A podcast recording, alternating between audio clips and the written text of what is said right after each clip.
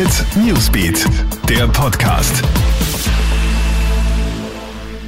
Schöne Grüße aus der Krone Hit Newsredaktion. Das ist ein Update für deinen Montagabend.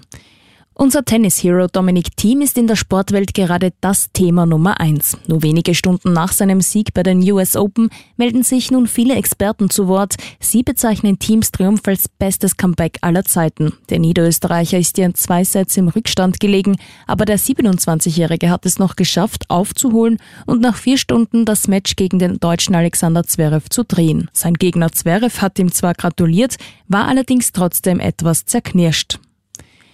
Weil er seinen Vater erstochen hat, musste sich heute ein 58-Jähriger in St. Pölten vor Gericht verantworten. Ihm wurde vorgeworfen, das 85-jährige Opfer im April mit einem Schraubenzieher erstochen zu haben. Jetzt wurde der 58-jährige Betroffene in eine Anstalt für geistig abnorme Rechtsbrecher eingewiesen. Er war nach Ansicht des Geschworenengerichts unzurechnungsfähig. Die Entscheidung ist rechtskräftig. Dem Kreml-Kritiker Alexei Nawalny geht es etwas besser. Laut dem Berliner Klinikum Charité muss Nawalny nicht mehr beatmet werden und kann sein Krankenbett zeitweise verlassen. Der Politiker wird dort seit Ende August behandelt, nachdem er nur kurz zuvor während eines Flugs in Russland zusammengebrochen war. Die Ursache dafür war offenbar ein Nervengift. Das haben jetzt auch Speziallabore in Frankreich und Schweden festgestellt.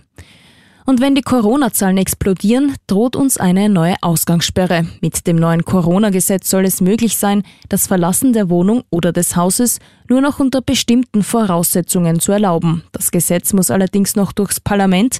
Das sei aber die allerletzte Maßnahme, etwa wenn das Gesundheitssystem vor dem Zusammenbruch stehe. Derzeit gäbe es aber keinen Grund zur Sorge, so Gesundheitsminister Rudolf Anschober. Ja, das war's dann auch schon wieder. Up to date bist du immer mit dem Kronehit Newsbeat sowie online auf kronehit.at. Kronehit Newsbeat, der Podcast.